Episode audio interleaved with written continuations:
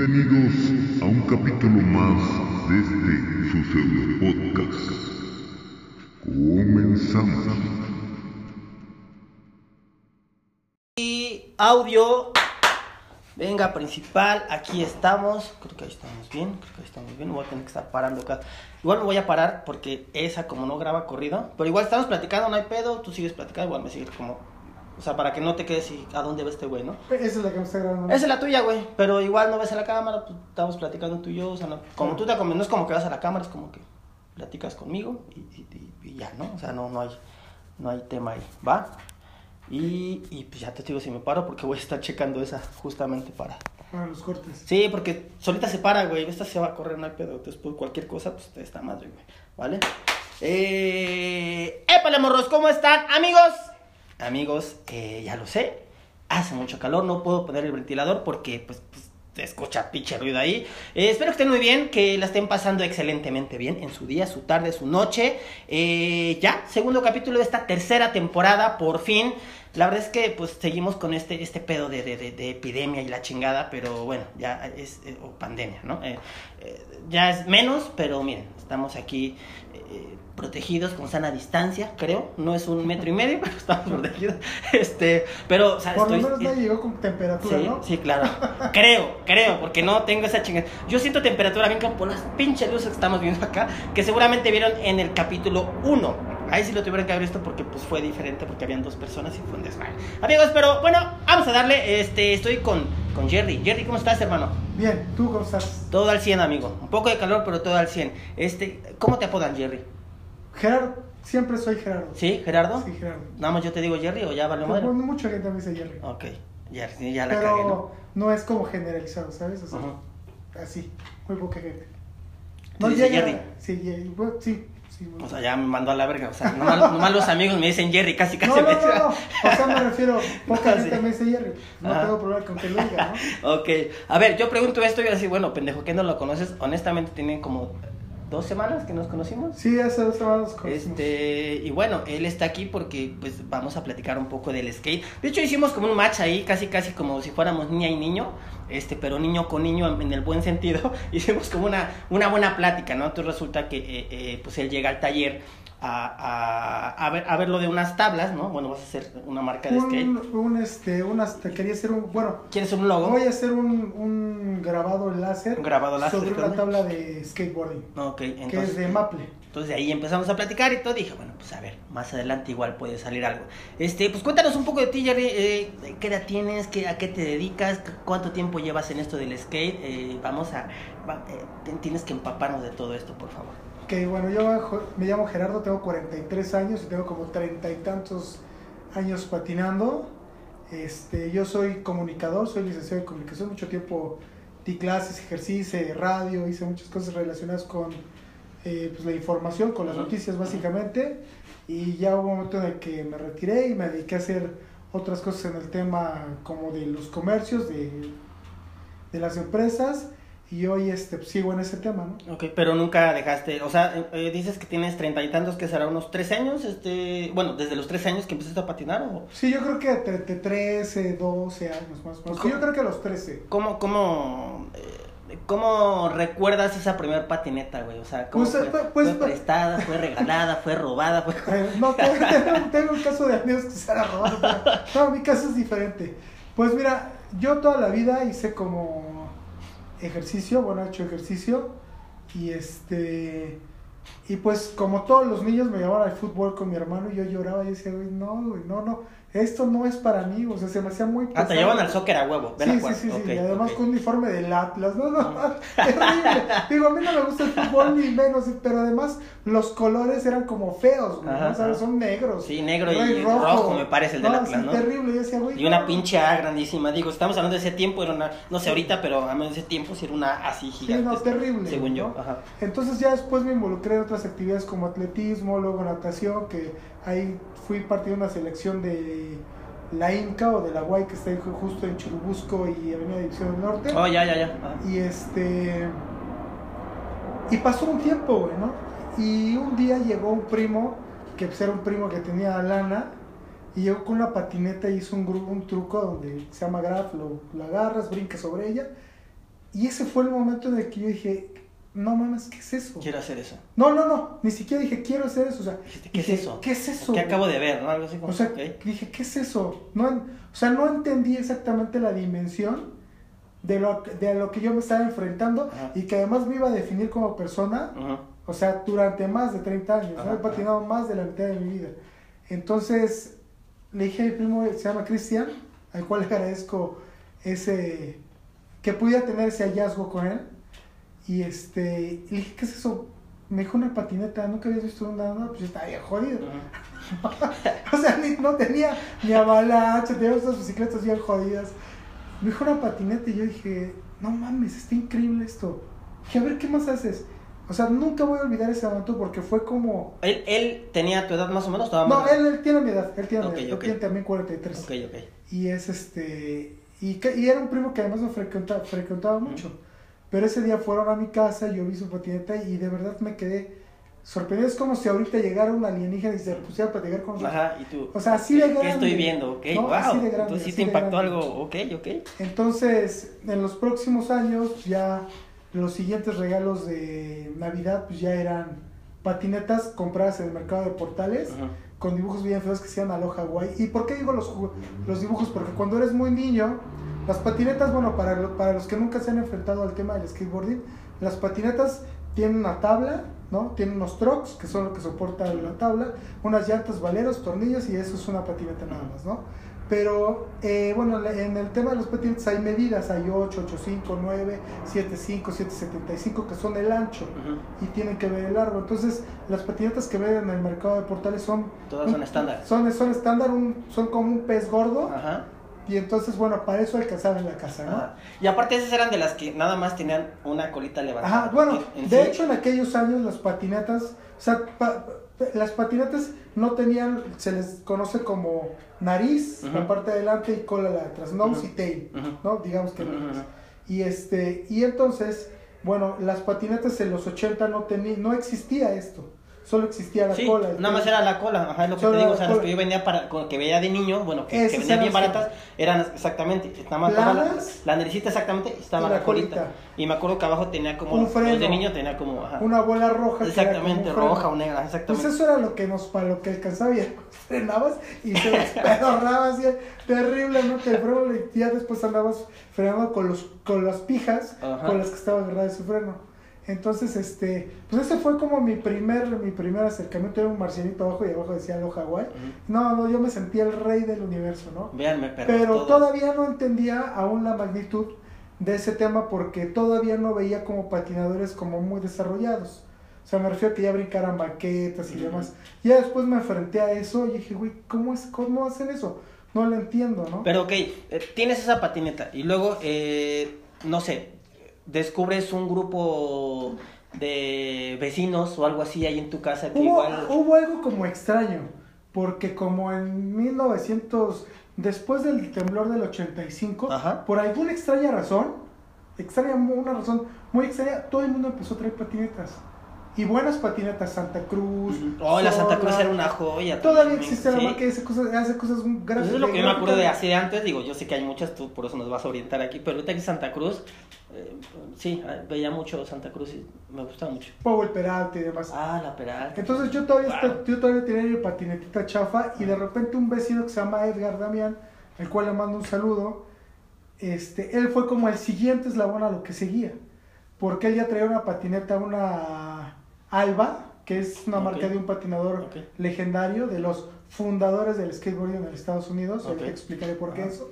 Y este. Y yo lo veía pasar en su patineta y de repente él me vio con mi patinetita y empezamos a platicar. Y ya De después. tu él- edad también, ese Sí, güey. no, él me lleva como cuatro años, Ok, cinco bueno, años. ok. Entonces ya después él me decía que pasaba por mí y se tardaba más y yo me quedaba levantada llorando, güey. No mames. Así de, ¿a qué hora llega este cabrón? Yo me quería ir a patinar y no me dejaban salir solo. Y este, y ya después llegaba y ya, ya me limpiaba mis lágrimas. No, no mames, así.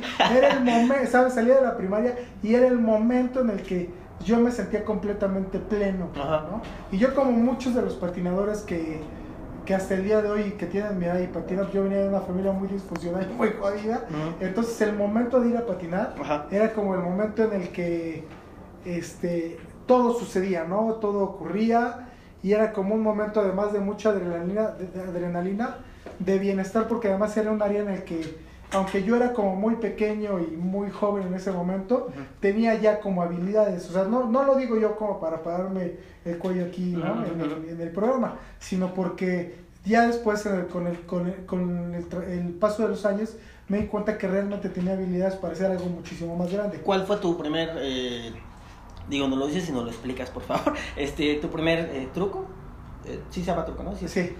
Este, pues para que todo parta, ¿no? Que es como el siguiente eslabón de nada más impulsarte y hacer como zigzag. O sea, hay un truco que se llama Oli. Donde Ah, presionas la cola, jalas la pierna adelante, el nose, se levanta y ya puedes empezar a ok, cosas. Entonces, digo, parte de la, de la historia de, de Gerardo Ajá. es que eh, yo ese truco, hay gente que se tarda, tarda meses en hacerlo. Yo me tardé un día. No mames. Pero en chinga. No, no, no, no, no. Yo me levantaba, a la, o sea, cuando lo vi, cuando entendí cómo era, me levanté a las 9 de la, a las 9 de la mañana y a las 6 de la tarde yo ya podía subir banquetas del tamaño que me dijeras. No mames. Así, Ya, con esa magnitud. así. Pero salías, salías con tu casquito y todo No, no, no, te no, valía no, no existía eso. Ok. O sea, no había, no existía porque no existía como la infraestructura en el ambiente como deportivo mexicano Ok. para que dijeran te compramos coderas, te compramos, o sea, Ok. te vendían la patineta. Sí, era como, ah, tener la patineta, pero no, ah, nada más dásela, o sea, no, no pensaban en la magnitud de qué es lo que van a hacer con la patineta o intentar Exactamente, hacer. Entonces era, no. ah, sí, no hay Y, y sí hay, y sí hay como un, una- un antecedente de los años 70.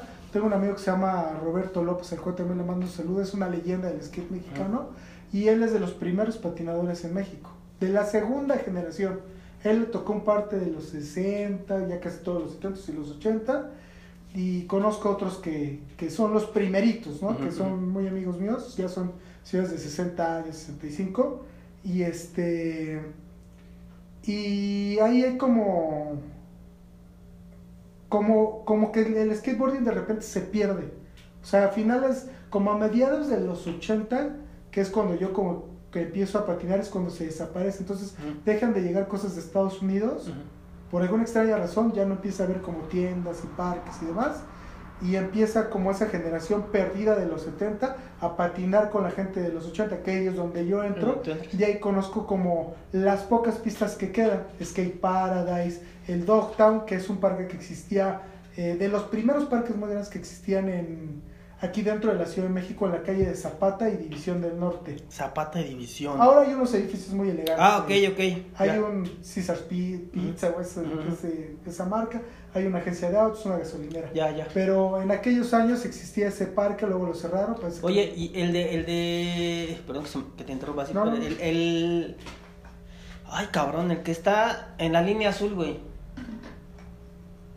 San Antonio. abajo de, no, San Antonio. No. no, no, no, no, no, ya más lejos, güey, San Cosme, no sé cómo, Ah, el ¿es San puente, Cosme? de, el puente de San Cosme es como de los de los primeros parques que empezó a ser como la nue- como es el nuevo auge del skateboarding mexicano. Ok, Chingo de parques por todas partes, skate parks, ¿no? Que son Ajá. parques que ya tienen las condiciones para que tú puedas realizar trucos en rampa o en tubos. Y con Pino. Suárez pusieron uno, bueno, ya hay surgido nuevos, pero por ejemplo, ese, ese que yo te digo, ¿sí es, es uno antaño, güey? O No es tan antaño, yo creo que te este tendrá ¿Unos unos 15 años? 15 años, sí.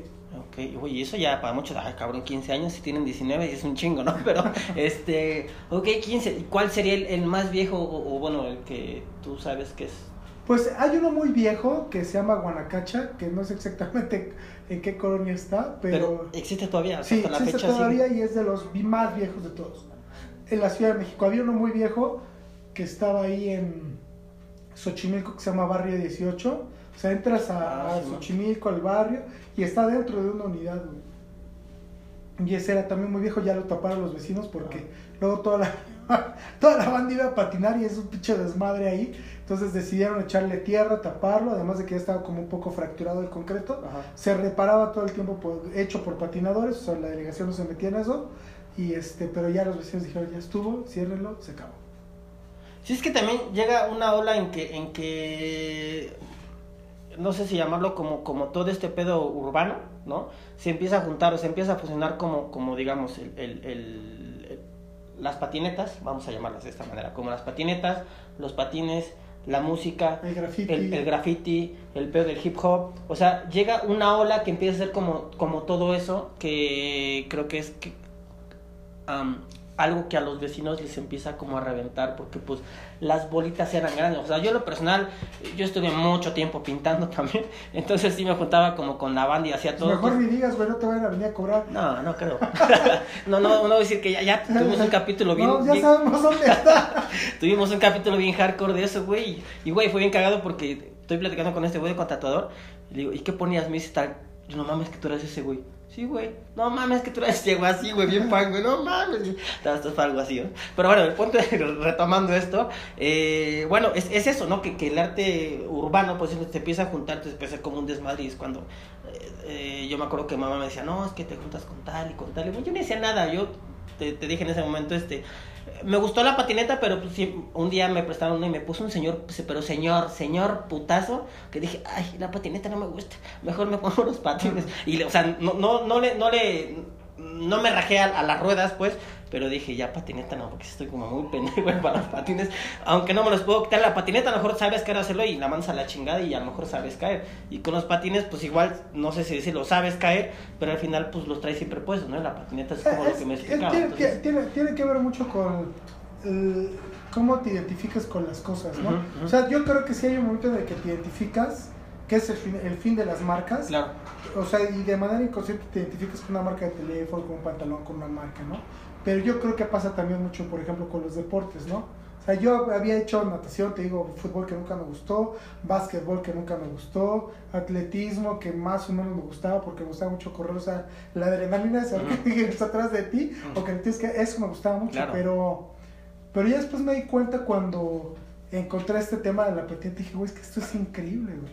¿No? Y ya después entras en un contexto muchísimo más amplio Ujú. en donde te das cuenta que el skateboarding es arte, es música, es, una, es un estilo de vida, ¿no? Y también hay una parte muy importante que precisamente para mí es un tema de disciplina. Yo toda la vida fui muy disciplinado en lo que hacía. Entonces, para mí, el hecho a veces de patinar en grupo y estar cotorreando no me gustaba nada. Yo soy como ese patinador solitario, Ujú. ¿sabes? O sea, sí puedo andar en grupito, pero me pongo, en, esto, en, en estos últimos 10 años de skateboarding, me pongo mis audífonos y me pongo a patinar, güey. Si la banda está cotorreando, o está chupando algo, o está tomando un refresco, o está fumando, o algo, yo soy lo que tengo que estar, güey. Sí, entonces ¿Sabes? voy a patinar y voy a Porque es un patinar. momento en el que todo empata, güey, ¿no? O sea, tu mente está en lo que tiene que estar, ¿no? Tu cuerpo está en lo que tiene que estar, y además tienes un objetivo que lograr, güey, ¿no? Entonces, en ese momento yo creo que las cosas son cuando, ocu- cuando ocurren, ¿no? Sí, sí, porque, bueno, ahorita que lo pones en ese contexto, digo, obviamente tiene, tiene mucho sentido. Eh, pero creo que eso a lo mejor lo, lo tuviste en visión, digo, ¿no? O sea, bueno, eh, eh, ya nos cuentas cómo, cómo fue el shock que tuviste cuando viste la patineta, ¿no? Y de ahí cómo empieza a evolucionar y cómo dices, güey, yo quiero hacer ese truco y lo quiero sacar ya, y ya, y ya, y ya. Entonces te empiezas a poner a lo mejor como esa disciplina, güey, hoy lo tengo que sacar. Hoy voy a hacer, o bueno, o me paro a tal hora y, y, y voy a intentar esto. Me voy a romper el hocico, pero lo voy a hacer. Y después, ahora voy a hacer este con esto.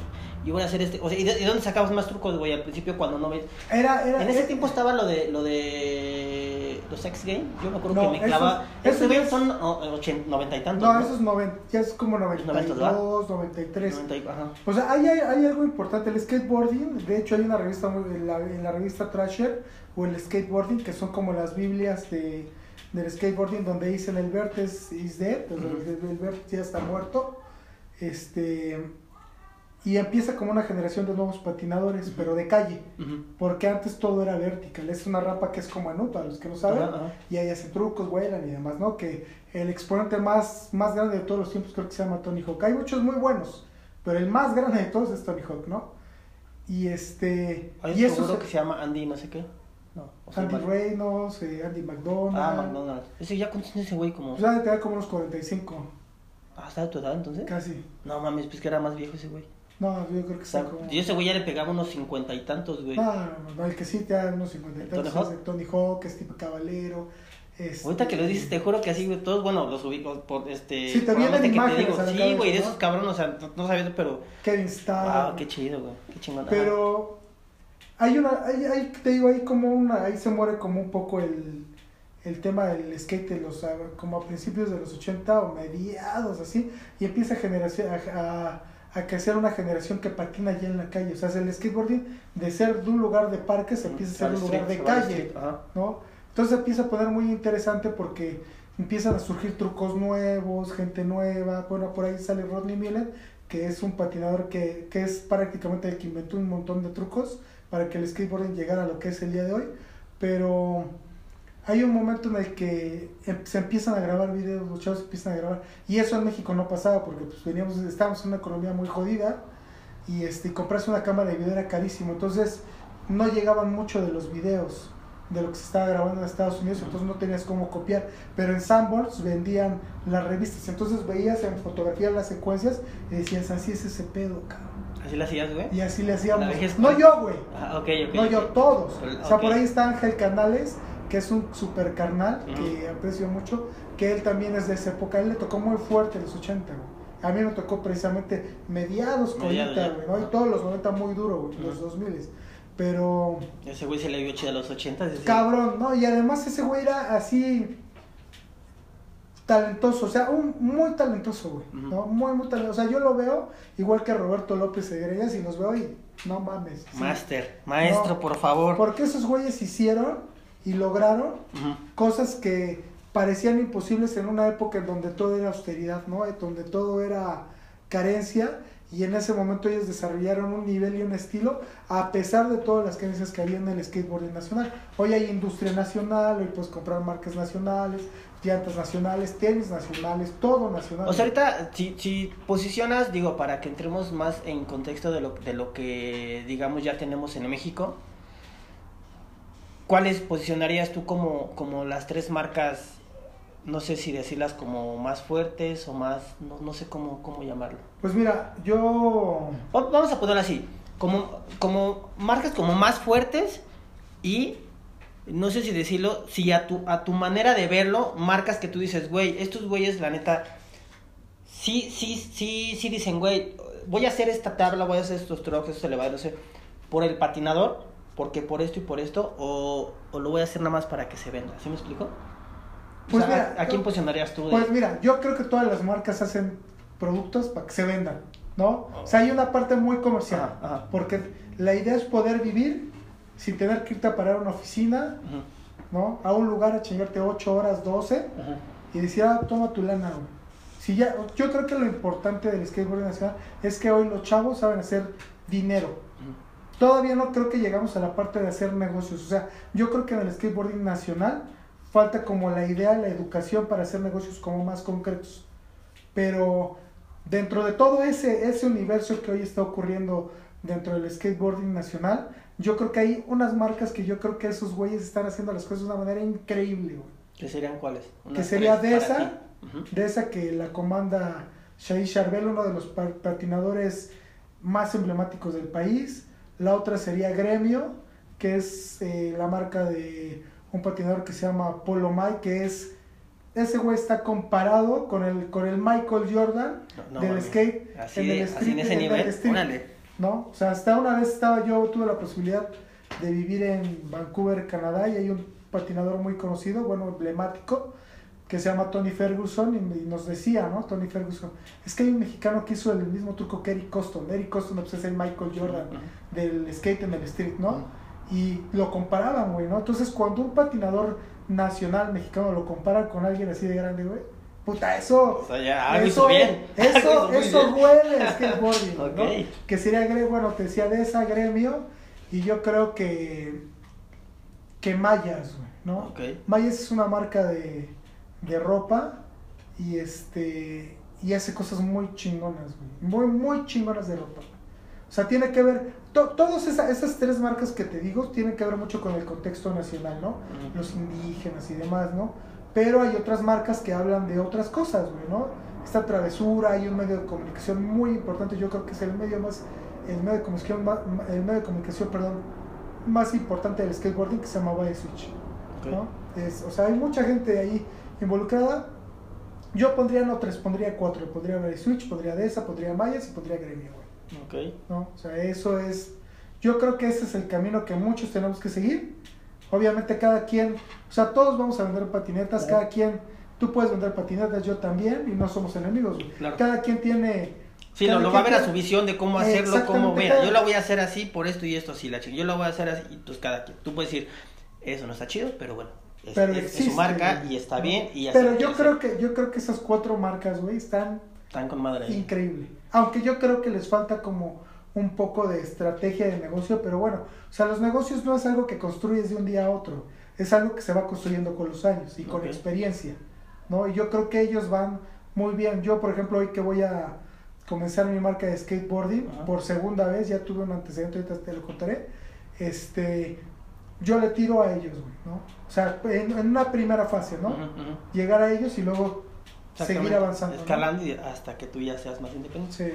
En- yo te platicaba que tenía un antecedente, yo tenía una marca que hice tributo que se llama Riot, que precisamente hice tablas para la primera generación de patinadores en México, de los 60, 70, luego de los, os- de los 80 y muchos patinadores de los 90, güey. Ujú. Porque precisamente en esos, en esos 30 años de patinaje, güey, no existía industria en México. Y aunque los patinadores, bueno, para los que no saben, cuando te haces profesional. Te hacen una tabla con tu nombre, con la gráfica que tú quieres y se empieza a vender y de lo que saquen de ahí una parte te corresponde. Ahí es cuando ya eres patinador profesional, Ok. cuando ya tienes un nivel. Entonces en 30 años de skateboarding eso nunca existió, güey. Y en México en los 90 había unos patinadores bestiales, güey, ¿no? Y nadie los pelaba. y nadie los pelaba. El Grillo, ¿no? El Chapu, ¿no? Álvaro, el Tico, ¿no? Eh, Grandes personajes como Román, ¿no? El fundador de Extreme Skate Shop, ¿no? Que tenía una tienda y hay unas historias ahí maravillosas, güey, ¿no? Este, y así había muchos, ¿no? Había muchísimos, güey. En los 80, Ángel Canales, John Aguilar, güey. O sea, el Drupi, Gambox, que era un güey que le daba el vertical a las rapas que les dio Ajá, ¿no? que son de... Ajá. y este y nunca tuvieron un, un reconocimiento güey no Oye, ¿y cuál, cuál, en este caso, cuál sería la, o sea, yo vagamente recordando en los noventa y tantos quizás, eh, me acuerdo que la primera tienda que, que vi, creo que era esta, bueno, donde vi patinetas, a lo mejor no era como tan dedicado, no sé, la de Rock Shop, ahí en Insurgentes. eso es muy para acá güey ¿Sí está Eso muy- sí, para muy acá? para acá pero las, las más viejas son ¿El Chopo? No. no el Chopo no pero era Val Skate era Val Skate de las más viejas Ujú. el tianguis de Pericuapa Don Julio que paz Ah, descanse en Pericuapa, Toda tienes toda la razón, tienes toda la perra razón, ahí sí es cierto Todo- que en Cuapa era donde estaba el... Porque había también uno donde patinaban en Cuapa, ¿no? Había como uno clandestino, algo, algo, así como... había eh, cerca de, de Pericuapa eh, que es un tianguis que existió hace muchos años ahí sobre Miramontes, Miramontes. eh, avanzabas y había un banco, ah, no, una cafetería que se llamaba Denis, que creo que todavía existen algunas, No ya son muy escasas, que es como un Vips y todo eso. Entonces ahí nos juntábamos mucha banda patina, pero de mucho éramos 50 veces.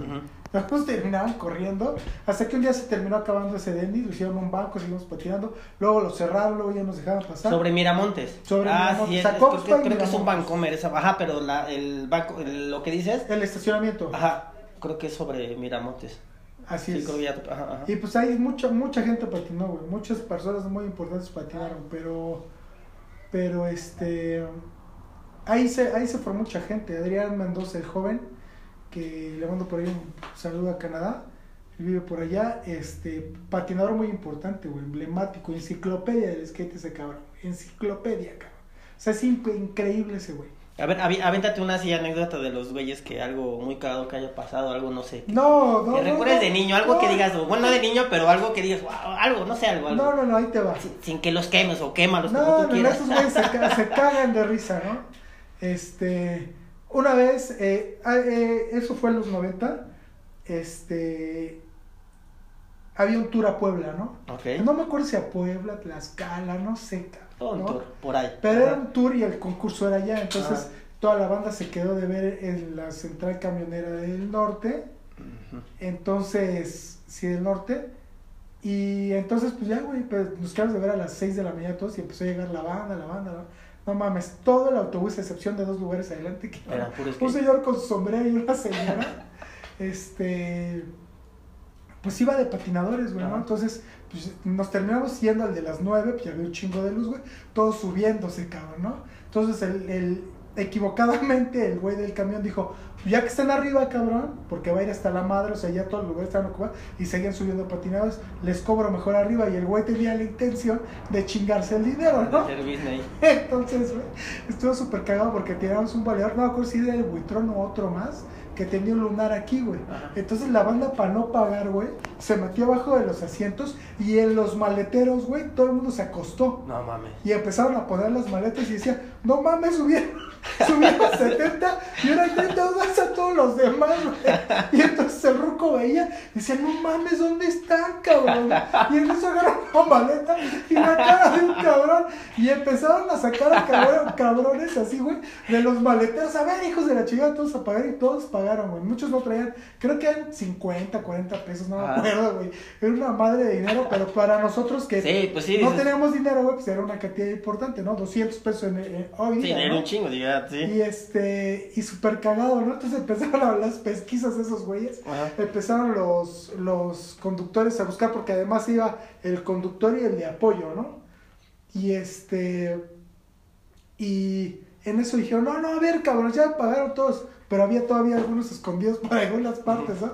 No, que falta un güey de un, falta un güey de un lunar aquí. Y en ese momento era precisamente cuando estaba como muy fusionado el skateboarding con el, con el graffiti. Entonces todos traíamos pilots, Y ¿no? todos se pusieron. Y traíamos, y traíamos de los- y de repente sale un cabrón increíble.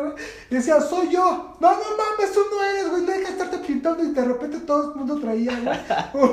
Un, un lunar aquí, güey. Era un camarero de risa. Bueno, el chiste es que ese güey terminó pagando. Y íbamos caminando al, al- a, este, a Puebla, a Tlaxcala. No me acuerdo bien, Ah. güey, ¿no?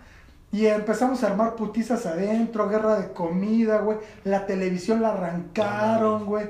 Rompimos los asientos, aventamos asientos por las ventanas. No, no, no, no mames. Así, eso se, llegamos, güey. Y cuando se paró el autobús, todos corriendo por Putiza. las ventanas, rotos como ratas, güey. ¿No? Como ratas y ¡ah, pa, todo el mundo Sí, corriendo. Y en eso tenemos una amiga de las primeras mujeres que patina, que empezó a andar en patineta, que se llama Adriana Grajales, ella este, hace escenografía, es, es diseñadora industrial y ahora ya hace teatro y da clases de dibujo en Michoacán, muy querida, le mando un saludo, y este, y pues de repente se quedó ella, eh, Adriana, si no me equivoco, el psicópata que es David Jaramillo, es, él es cineasta, tiene un documental que se llama Cuatro Ciénegas, Me suena Súper interesante. ese güey súper y súper buen patinador.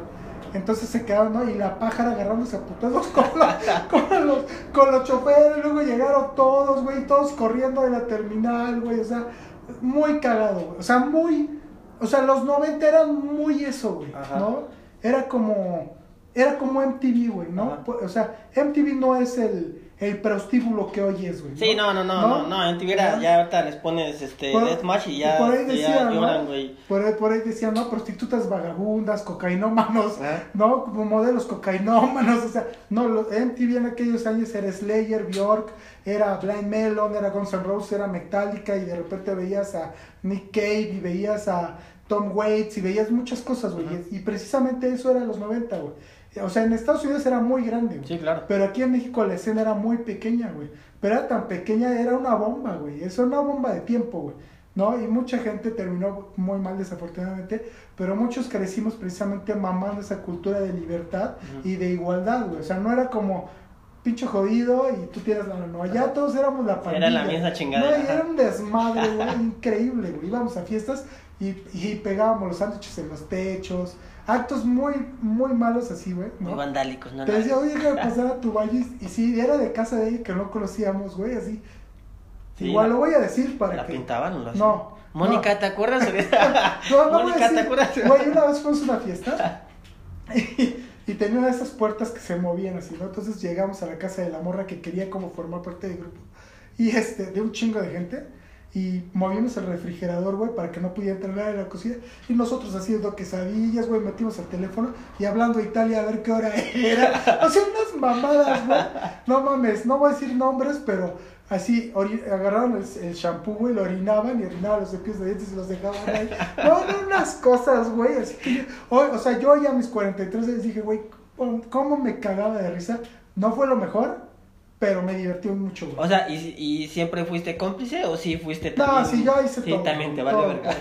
O sea, yo lo que sí no hice jamás fue, por ejemplo, el tema drogas, el tema alcohol. Ajá. Sí, ja- siempre estuve como muy alejado de eso, ¿no? Porque además yo venía de una colonia, precisamente con Edgar Damián, mi mejor amigo de la infancia, este, donde la gente iba caminando, se caía, güey, y de repente ya no sabíamos si estaban pedos, tirados de pedos Ajá. o muertos. O y luego les aventaban las piedras, piedras les aventaban las piedras. Y ya después llegaba alguien de su grupo, güey, de los borrachos y de esos güeyes que olían chemo y Ajá. demás. Chemo, para que los que no sepan, es resisol 5000 en la bolsa. y y en la bolsita y Así, ¿no? échale. No había monas, la, la mona no era tan popular. Ajá, ajá. Y entonces, este, les aventábamos piedras, güey, y luego ya llegaba alguien de los que chupaba con ellos, se drogaban, y ya regaban a la CEMEFO y recogían el cuerpo, y el Edgar y yo así de, No, no, mames. y nosotros ¿qué aventándole pedo? piedras. ¿no? Pero muy cagado, o sea, y O sea, ¿vivías en dónde entonces, güey? O sea, Eh, hace poco, bueno, yo viví- llegaste me dijiste dónde vivías, pero por, por ahí Yo era- vivía en Portales, en no Portales, en la colonia Independencia. Es la colonia Independencia, San Simón, Portales, Pero del otro lado, ¿no? de lo, no, de este lado. Es de este lado. Por donde están los sopes de la nueva, un poquito Ajá, más ok, ok, pegadito. Y esa zona pues, estaba muy salvaje, güey. Muy salvaje. o sea, sí, siempre había putazos, güey. Siempre había pedos. güeyes tirados en la calle. O sea, era una, era, era una, una zona que precisamente me hizo entender que yo no tenía que meterme en esos pedos. ¿No? Y afortunadamente, este, pues no. Lo entendiste bien. Lo entendí muy bien, güey, que... lo entendí muy bien. Y ya, este, pues ya, güey, o sea, yo me dedicaba mucho al acto vandálico junto Ajá. con todos, güey, me la pasaba muy increíble, güey, ¿no? Más viniendo de una familia disfuncional como muchos de los patinadores que, que o de los, de, de los que te, estoy platicando, Ajá. pues precisamente, este, pues yo era muy parecidos a ellos, ¿no? Familias disfuncionales, igual no nos pelaban, pero nos daban para las patitas, "Ah, sáquense a la chingada, güey. Y entonces, pues esa era como mi familia, güey, ¿no? O sea, mis amigos eran, mis amigos era mi familia, mis hermanos, cotorreábamos, ¿no? Luego le pegaban a uno y nos armaban unas No, eran putas, putizas, sí, claro, sí, una la vez, era- una vez sobre Miramontes iba unos güeyes, unos güeyes de lana, ¿no? Traían un carrillo, un, no sé qué carro, un rojo, me acuerdo perfectamente, y se le estaban haciendo de pedo un repartidor de Domino's Pizza. Entonces el repartidor así con los ojos así, así totalmente alegre, nos dijo, ayúdenme, estos güeyes me quieren putear, güey, ¿no? Dijimos, a ver quién, güey, ¿no? Agarramos las patinas, le No pusimos una retroverguiza Al al carro, esos güeyes, güey, así, ya, por favor, no, por pasados de verga, güey, ¿no? ¿Sabes? O sea, es, estaba bien chingón eso, güey, ¿no? O sea, que nos cuidábamos entre nosotros y entendíamos, güey, ¿no? Que ese güey repartidor de Domino's Pizza en- era como uno de nosotros, güey. Claro, sí, Un porque al que final no estaba ten- haciendo chamba, no estaba haciendo una y madre no y alguien tenía, que y llega y no, se no tenía pues, dinero, güey, era uno más, estaba dando la vida y era uno más de nosotros. Entonces luego, luego salimos, ¿no? Ahí, ahí hay, hay muchas historias. Yo Bien, la- bien como la pinche de la película esta, la de Kids, güey. Vas de cuenta que Kids, así, güey, ¿no? Nomás el de México, cara. No, por eso muchos que, que vimos esa película de Kids nos cagábamos de risa porque Kids era Coyoacán en los 90. Ajá, güey. sí, Todo el mundo claro. fumando marihuana, algunos en Sí, de coca, sí, otros cotorreando, los tambores. O sea, mucha gente que vea que tiene mi edad, espero que alguien de mi edad vea ese, este no, no estamos tan alejados, tampoco ¿No? te creas, eh, digo. Está, está la gente tocando los bando, los, bando, los tambores y demás. Entonces muchos hippies, o sea, eso era, Kids era Coyoacán, Sí. ¿no? Después vinieron los rapes, la gente empezó a perder el control, ¿no? Pero dentro de toda, toda, toda esa generación, güey, de las primeras cosas muy importantes que pasaron, dentro de todo el desmadre que había, hay una marca muy importante, güey, que se llama Capital, que la funda Josín, y Josín, que es un gran patinador, de los más importantes del país, y Javo, que es otro también, mm, no menos importante, ¿no? Ok. Que son hermanos, además, es de las primeras marcas, güey. Y ellos son de los primeros que empiezan a hacer videos en los 90 y en los 80, güey. Bien, así unos videos así que ya se ven muy borrosos, pues son de los primeros que empiezan a grabar. Bien interesante, güey, bien, bien interesante. Hay una historia del skateboarding o de las patinetas en México que no se cuenta, güey. ¿No? O sea, que hay- es una historia muy alternativa que está como muy escondida. Yo no sé por qué la gente no la cuenta, güey. ¿No? Pero está bien chingona, güey, porque es, son deportistas de alto rendimiento, güey, que dieron mucho al skateboarding, ¿no? ya tienen muchos mi edad, pero que en algún momento pudieron estar en Estados Unidos haciendo un chingo de dinero, güey. Claro. Pero nos faltó experiencia, güey. Y, no- y a los empresarios igual les faltó como visión para decir, no mames, este güey tiene un chingo de Sí, o talento. sea, para jalarlo, o sea, realmente como, No, todo, vámonos, como todo siempre en México, güey, somos los últimos en todo, cabrón, y, y, y para que crean en nosotros o en deporte, eso es Pero es la cosa más pendeja, güey. O sea, estamos a menos de cuatro horas de los Estados Unidos, güey. Seis horas. Y los brasileños que están al otro lado, o sea, hacia el final del continente, güey, ahora la están super armando, güey. Bien cabrón. Bien cabrón. Brasil, no sé qué les dan, va, cabrón, Sí, pero no, Brasil está en todo, güey. Están así, güey. Y así Brasil era. está y- en todo, cabrón. Y así era México en los 90, güey. Todos eran así, cabrón, así, súper cabrón, güey. ¿No? O sea, eran bien dedicados, güey. Ujú. Pero ya después como todos crecimos, nos dimos cuenta que no había lana, güey. Y todos, muchos seguimos patinando, como hasta el día de hoy yo y Javo, Josín, Tavo, mucha Gelule, ¿no? Muchos personajes, ¿no? Pero, pero el Zoide, ¿no? Este, pero hoy este, te das cuenta, güey, que pudimos haber hecho más, güey. Pero faltaba mucho, güey. O sea, yo creo que la industria del skateboarding está retrasada unos 20 años, güey.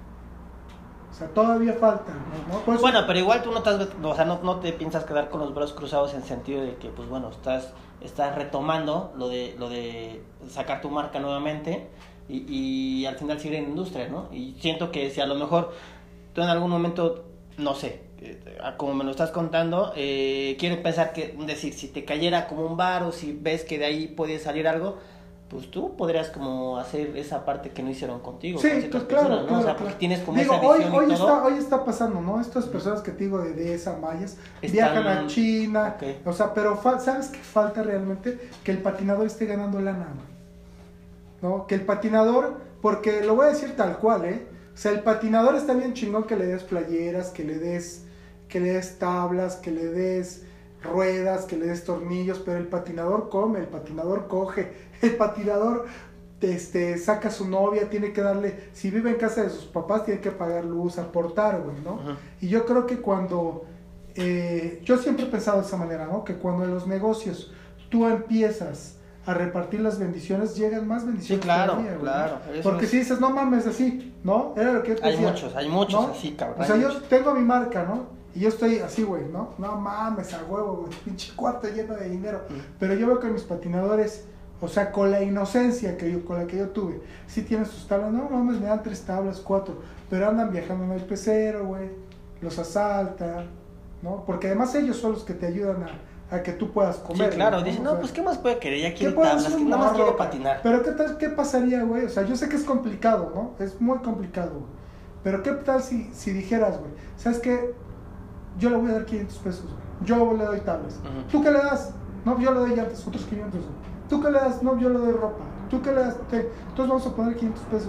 El patinador y anda con 2.000, 2.500 pesos mensuales.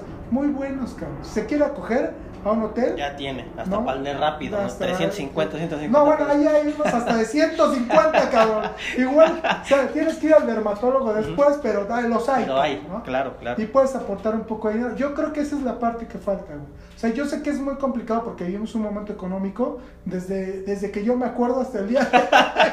Ah, no por la pandemia, no, ¿desde No, cuándo? desde- mira, güey, yo me acuerdo que desde que yo era niño vivíamos desde Miguel de la Madrid, que es de lo primero que me acuerdo Ujú, del presidente. Este, vivimos momentos difíciles, güey, ¿no? Después soy, fui, soy comunicador y mucho tiempo me dediqué al tema de las noticias, ¿no? En muchos medios, Ajá. ¿no? Y hubo un momento en el que dije, güey, ya no quiero hacer noticias, ya no quiero escuchar nada, güey, porque esto está por terminar, termina por no avanzar, ¿no? Mm. Y hace poco pues, me voy en mi auto y voy escuchando a Carmen Aristegui y escucho, y exactamente políticos robándose el dinero, güey, el país hecho un desmadre, narcotraficantes apoderándose de todo, güey. Y tú, ah, Y digo, no lo mames, eso lo escuché. eso Es más, lo escuché viví. En 1986, cabrón, ¿no? O sea, güey, el país no cambia, güey.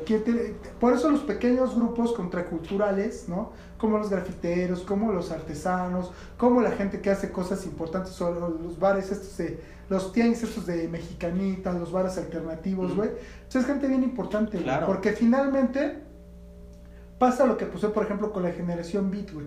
La generación Beat de escritores en Estados Unidos se van de vagos, escriben cosas súper chingonas, Jack Kerouac, Burroughs, ¿no? Bukowski, todos ellos, güey. ¿No? Y de repente el sistema los absorbe y ya, eh, una vez que el sistema capitalista los absorbe, güey, ya eso forman parte de una cultura y ya pueden vivir de ello, güey. Entonces, en Estados Unidos pasa mucho con el skateboarding, güey. Ya están totalmente, güey, ¿no? Ya los absorbió la, la esponja del sistema y hoy, güey, puede- ya tienen millones, hacen comerciales, Sí, hacen acuerdos comerciales. Eso es justamente lo que pasa, lo que falta en México. Y desgraciadamente la, la gente en, en, en- México, güey, los patinadores, no es gente que se haya dedicado como a la escuela. O sea, hubo un momento en el que lo dejan. Y yo hoy, si me hubiera podido regresar, hubiera hecho exactamente lo mismo. Salirme de la escuela, de la universidad. Pero me hubiera metido en los cursos de negocios, güey. ¿No? Para hacerlo más grande, güey. Claro, claro. ¿No? Porque a veces todo lo que aprendes en la escuela, el que cree que va a la escuela para hacer dinero está equivocado. No, está cabrón. Eh, vas a la escuela para tener un contexto más amplio. De lo que quieres ¿no? hacer De lo que quieres hacer, exactamente, y exactamente. poner, tener bases, pues. Pero cuando conoces a gente como Rius, ¿no? Que es un güey que no fue a la escuela y escribe libros, bueno, que en paz descanse. Un gran escritor monero mexicano. Y te das cuenta que el güey es autodidacta y además hizo cosas muy importantes. Dices, güey, este es el camino que yo puedo tomar como atleta, güey. Como patinador. Claro. Pues igual no voy a- no tengo la puta universidad porque la, además en el skateboarding dicen no mames cuando cuando no fumas marihuana y tienes la prepa terminada eres un héroe cabrón no porque a todo el mundo le vale verga güey no entonces yo creo que de repente uno como empresario del skateboarding tendrías que decir a tus patinadores mira no quieres esto güey pero vete. Mira te cuánto me puede costar un curso de negocios te puedo invertir dos mil pesos güey pero ya vas a entender qué es lo que tienes que hacer con tu carrera, porque de verdad hay unos patinadores, hay un patinador que, que, que está muy desarrollado, güey, que yo creo que es de las grandes promesas del, del skateboarding, una de las grandes, una de las grandes promesas del skateboarding nacional, se llama Eric David, güey Ok. patina hoy paradesa, pero es un güey que lo ves, cabrón. Dices, bueno, este güey, ¿quién es, cabrón? ¿Qué le dan de comer? ¿Qué hizo, güey? ¿No? O sea, ¿cómo lo procrea? Pero es una bala, cabrón. ¿No? Entonces, cuando tienes un excelente patinador con una educación financiera, las cosas cambian, güey. Claro. ¿no? O sea, nunca vas a ser el mismo después de leer un libro, güey. Nunca vas a ser el mismo después de ir a un curso de negocios. Nunca vas a ser el mismo después de un viaje, güey. Vas a decir, no mames, cabrón. ¿No? Esto es así, güey. ¿No? Y en México tenemos la tendencia, nos da como el miedo viajar, güey. Hay mucha gente que no sale por miedo del país. güey. Yo conozco mucha gente que tiene mucha lana para, No sale. pa- para irse seis meses de viaje y no sale porque le da miedo, güey. No hablar inglés. Pero la banda que patina, güey, no les vale madre todo. Y mucha banda se ha ido, güey. Como yo, y mucha banda gente ha regresado. Y precisamente eso es lo que nosotros tenemos que enseñarle a las nuevas generaciones, güey. Mira, no tienes que irte como nosotros nos fuimos, ¿no? Ilegales y demás. Hoy tenemos otra estructura, güey.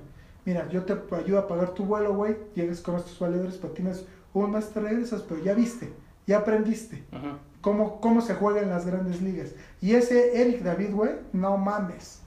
No, no, no, no, no. O sea, yo creo que no ha existido un cabrón con ese Una talento. eminencia tan cabrón. No, no sí, digo, pues es que ahorita ya, como dices, antes no tenían como esa, esa, esa parte de que alguien llegara y decir, hey, a ver, o sea, igual no soy quien para decirte que no lo hagas, pero no la cagues, cabrón, ¿no? Entonces ahorita, pues ya con, con- digo, con todo lo que ha pasado, lo que yo te digo, o sea, con la escuela que tú traes, tienes, digamos, ese, ese, ese poder de con la nueva generación decir, hey, Sí. güey, igual no te digo no lo hagas, güey, pero pues mira, no la cagues, güey, te recomiendo esto y esto, ahorita tú ya tienes la Sí, oportunidad como- chida que yo quise y que nadie me dio y que nadie creía, ah, sí, chamaquito, están Como practicando". guiarlos, güey. Exactamente. ¿Sabes qué pasa también? Que de repente la gente cree que si yo sufrí, güey, cuando me fui y experimenté, tú también tienes que sufrir, güey. Y de repente parece, el que, parece México, güey, ¿no? El gobierno mexicano. Cada sexenio vas empezando, güey. Ajá. Cada sex- O sea, si López Obrador hoy dice, no, pues yo creo que está bien chingón hacer eso, y voy a hacer un pinche puente, y llega otro güey, no, ahora tírenlo, Ujú. y ahora pongan unas escaleras, y luego llega otro güey, y ahora vuelvan a poner el puente, o sea, termina por no haber una secuencia de eslabones de desarrollo, y eso pasa mucho en el skateboarding, güey. O sea, oh, ya si lo pones, ok, ok. o sea, de repente lo suben y jalan. Ajá. todo el mundo tirándose caca. Y yo creo que no debe ser eso, güey, ¿no? O sea, hay personajes, ¿no? Que no son muy agradables en la escena, güey. Pero está bien, güey. O sea, alguno tiene que ser profesional, güey. Decir, a mí no me gustan tus chingaderas, güey, ¿no? Que la gente también tendrá la libertad de decir, ¿sabes qué? A mí no me gustan las chingaderas de Gerardo, güey. Lo que él está haciendo. Pero tengo un público cautivo para eso. Claro. Ellos tendrán su público cautivo. Exactamente. Pero eso, eso es ser profesional. A mí no me gusta su trabajo, pero a mí no me gusta su persona. Pero su trabajo, güey, ya. O sea, por lo menos está haciendo, está, está haciendo, güey. Y cuando tú haces más, no, que los que te están criticando, güey, ya, güey. Tienes, tienes un camino abierto, güey. Sí, es que al final ¿No? eh, yo creo que, que, que las cosas en general, güey. cuando tú quieres hacer algo, nada más vas y lo haces, güey. ¿Para qué chingos lo dices? Ya. O sea, bueno, yo siento que es de esa manera. O sea, yo muchas No, veces hago es. ciertas cosas. Lo más pendejo, yo, mira, yo lo hago. Lo hago, lo hago, lo hago. y no estoy, oye, ya las cosas hablarán solitas y como tú llegarán, oye, es que no, este güey es un pendejo, ese güey no sé qué, no. Dices, bueno, pero lo estoy haciendo, cabrón. ¿No? O sea, yo te podría preguntar, ¿y tú qué estás haciendo? Solo Claro. estás criticando y diciendo, pues, brother, te podría contestar, pero mira, ok, si, si, si crees que tu posición es nada más estar criticando a todos cuando tú ni siquiera puedes levantar y decir, bueno, yo lo voy a intentar, güey. Ah, pinche vaso culero, no mames. Ok, tienes un vaso, lo, y, intentaste hacer un vaso. No, no sabes cómo es hacer un vaso, ¿sabes? Einstein, Einstein decía que cuando tú presentes una idea y esa idea no le parece una locura a un grupo importante de gente, güey, entonces tu idea está mal, güey. O sea, las ideas tienen que ser pinches loqueras, güey. El mundo Que está la hecho gente de- diga no. Es, es la, la- la- el mundo está hecho, güey, de gente que piensa mamadas, güey. Ujú. ¿No? Pink Floyd, ¿no? Los que decían lo de generación Beat, güey. Einstein, Dalí, Remedios Varo, güey. ¿No?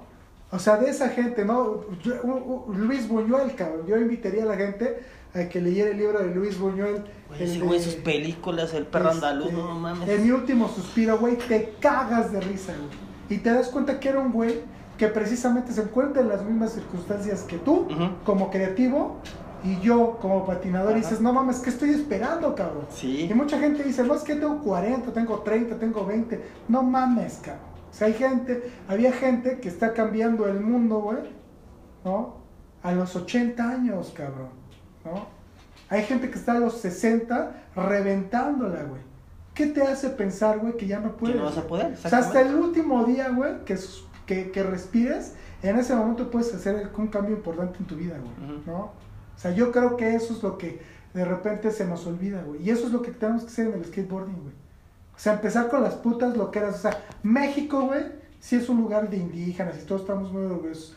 Pero también es un lugar muy cosmopolita, y sí un lugar de diseño, hay un chingo de artistas, hay músicos. O sea, yo de verdad, después de vivir cuatro años en Vancouver, güey, y, de- y en el último año, mi, bueno, cinco años, cuatro años hace 15 años, y el, y el año pasado viví un año allá. Y veo la, una de las ciudades más caras y más importantes del mundo, güey. Y yo veo, güey, hoy a México y digo, no mames, México está bien verga, güey. O sea, hay un desmadre, ¿no? O sea, México es como un pinche licuado, güey. Y de repente todo, oye, güey, le puedo poner este clavo, a ver, pon. Y le puedo poner pimienta y ahí va el otro. Y le puedo poner carne pastor y ahí le ponen, güey. O sea, México es todo eso, güey, ¿no? Y Canadá y Estados Unidos de repente es como ordenado, güey. Ajá, muy cuadrado. Muy todo. cuadrado. No, no cuadrado, porque es muy creativo también. Pero es como ordenado, güey. Es como, como que tú tienes una estructura, ¿sabes? Como que los engranes. Y en México es métele acá. y Sí, o sea, y es como, oye, si le ponemos esto, no, no, primero hay que poner esto, y después, exacto. Suena bien, le ponemos esto. Hay una planeación. Y en México es todo Aquí al mismo vale tiempo. verga. Es como un pinche Big Bang, güey. ¿No? Así todo el pinche tiempo, güey. Y yo hoy, por ejemplo, después de haber, de- después de haber estado en Argentina, en Belice, en Estados Unidos, güey, en Canadá. Argentina dije, sí, Argentina. Y, y, y conozco, y, y vuelvo a reconocer a México, a la Ciudad de México o todo México, ¿no? Me doy cuenta que tenemos un chico. O sea, somos una joyita. O sea, de verdad Sí, somos cabrón. un lugar único, cabrón. Sí, ¿No? cabrón. Surreal, güey.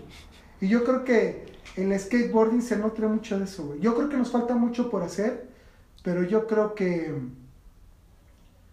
que podemos alcanzar los niveles de desarrollo que pretendamos tener Ujú.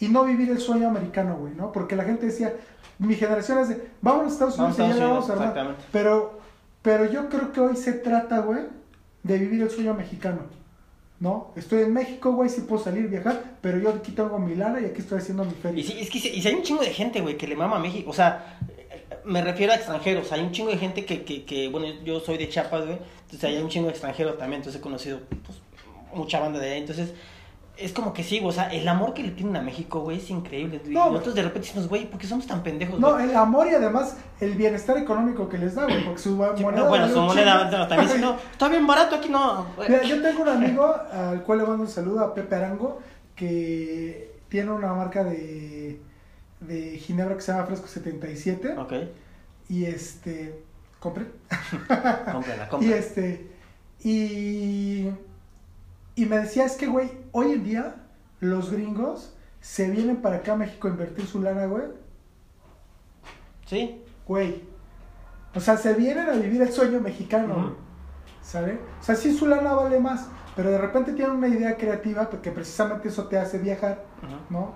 Que tú ves el mundo de diferente, ves esto, ves el otro, ves restaurantes, ves bebidas nuevas, ves comida nueva, pruebas, pu- pruebas por ejemplo, pruebas, pruebas, perdón, postres de Transilvania y dices, no mames, allá poco tragan esas mamadas, güey, ¿no?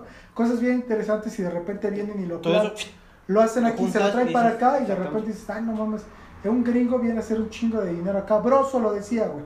El del, el, el El noticiero. Decía, es que en México, güey, nada es negocio hasta que llegan los gringos. Y sí es cierto, cabrón. ¿No? Sí. O sea, ¿por qué nosotros no, tenemos, pues, no podemos hacer eso? Porque de repente matamos esa creatividad, güey. ¿No? Y en el Es que skateboard... existe ese pedo malinchista más bien, ¿no? ¿No crees? Que vaya por ahí el... el- Yo creo que cada vez menos, güey. Yo creo que cada vez menos. Aunque muchas de las palabras que utilizamos es en inglés, güey. Pero yo, yo siempre he pensado, por ejemplo, que los idiomas no, perte- no pertenecen a nadie. No, porque además es una forma de transmitir algo. Como la música, Ya. ¿no? Pero lo- donde sí empezamos a perder, a perder identidades cuando... Ahora, ahora, cuando antes decíamos en México la carnita asada, y ahora decimos el asado. El asado. porque los argentinos vinieron a decir esa mamada. Porque así se habla en Argentina. Sí. Porque ellos así les llaman, güey, ¿no? Entonces, eso es como empezar a perder como identidad, güey. Pues está bien chido decir, vamos a hacer una carnita asada, güey. A mí me da mucha risa, güey, como en Monterrey son bien así, güey, ¿no? Sí. O sea, bien originales, güey, ¿no? O sea, o bien, tienen una identidad muy marcada, ¿no? No, que la carnita asada y su pinche madre, güey. Y hace unos meses hubo una contingencia vital de tanta puta Ah, carne sí, carnita asada O que sea, está- eso es México, cabrón. O sea, imagínate que pongas en, en, en jaque a la pinche ciudad ambientalmente de tanta puta carne. Ahora páganme sus braceros, cabrones. ¿No? O sea, eso es lo que te, eso es lo que caracteriza a México. Ay, y amigos. eso es lo que tiene que pasar en el skateboarding, Ajá. güey. O sea, todavía no, tenemos un sello muy marcado, güey, ¿no? ¿Sabes lo que yo te decía? Tenemos a patinadores como Shadi, tenemos a patinadores como Polo, que ya están en los 30, ya van un poco más para acá. Pero tenemos unos patinadores bien valiosos, güey, ¿no? Como, como Eric David, ¿no? Ese güey, o Gabriel, ¿no? Acosta. Y hay muchos, güey. Muchos, ¿no? Aquí. Padrino, que todavía, aunque ya está como en los 30, es un güey. Fernando Origel, el Tortuga, güey. Un patinador increíble, güey. O sea, ese güey yo también yo creo que es de los más importantes de la historia. Nadie del nivel de ese güey. O sea, Eric David y ese güey están a- así. Ahí se van, ¿no? ahí se van. Ahí se van. Venga, pues amigos, ya se nos está acabando el tiempo, tenemos ya escasos minutos. Eh, Jerry, te agradezco mucho. Y No, creo que esto va para largo, cabrón, pero podemos tener una segunda parte más adelante, amigos. Este, tienes mucho tema, cabrón, para conversar. Bien, cabrón. Y sé que tienes más historias y más cosas, entonces eh, esperemos que en una segunda invitación, pues igual vengas con igual con tu mejor amigo de la infancia, que dices, o alguien más, y, y, y vemos qué, qué, qué tanto más podemos platicar y retomar como esta, esta charla. Eh, algo con lo que te quieras despedir, tienes escasos segundos, un minutito si quieres para Bueno, pues, dar tus redes. Este, conclusión. yo estoy en Instagram como Gerardo Méndez Morales, si quieren agregarme. Y, este, y acérquense al mundo del skateboarding, es interesante, es una forma de desarrollo completamente distinta al- a, las formas deportivas que ya conocemos como el fútbol, el voleibol, el básquetbol, la natación y demás. O sea, yo creo que hay vivimos en una democracia, México es una democracia y de repente no se siente esa pluralidad.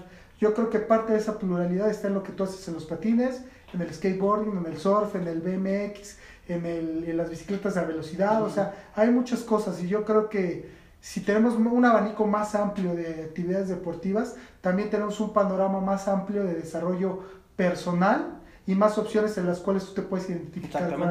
Pero obviamente, o sea, si hay más patinadores, Mejor. mejor, para, que, para que nos vaya mejor a los patinadores y compren productos nacionales. O sea, yo sé que hay producto importado, pero hoy los productos nacionales cuentan con las características de un producto importado y no hay nada más que buscar. Así que bueno, gracias por ¿Tu marca ya la puedes No, todavía no estoy, estoy todavía bueno. estoy en eso, pero el día que lo haga voy a traer unos regalitos si tú me lo permites. Venga, claro, claro. Y este y pues compra nacional. Acuérdense que si movemos lo local, ya después podemos empezar para afuera. Vamos para Les mando un saludo a todos, gracias, gracias por invitarme, No, gracias a todos por por, venir, por por ver el programa, les mando un abrazo, cuídense mucho, chingón. Amigos, pues ahí lo tienen al buen Jerry. eh, pues ya nos contó muchas cosas. eh, y ya, eh, les agradezco a ustedes que nos hayan escuchado. eh, amigos de Jerry, si nos escuchan. a los de mi pseudo podcast. Cuídense mucho, gracias a mí. Yo soy Loco Migan. Eh, allá, arroba Loco Migan en donde quieran, cualquier plataforma. Y bueno, obviamente mi pseudo podcast en todas las plataformas: Spotify, Google, este, Apple Podcast, todas esas madres ya saben qué hacer. Y pues estamos empezando YouTube también a ver qué onda. Y ya. Sigo con Tinder, niñas, ya lo saben. Ah, nos vemos a chingar a su madre todo. Chao.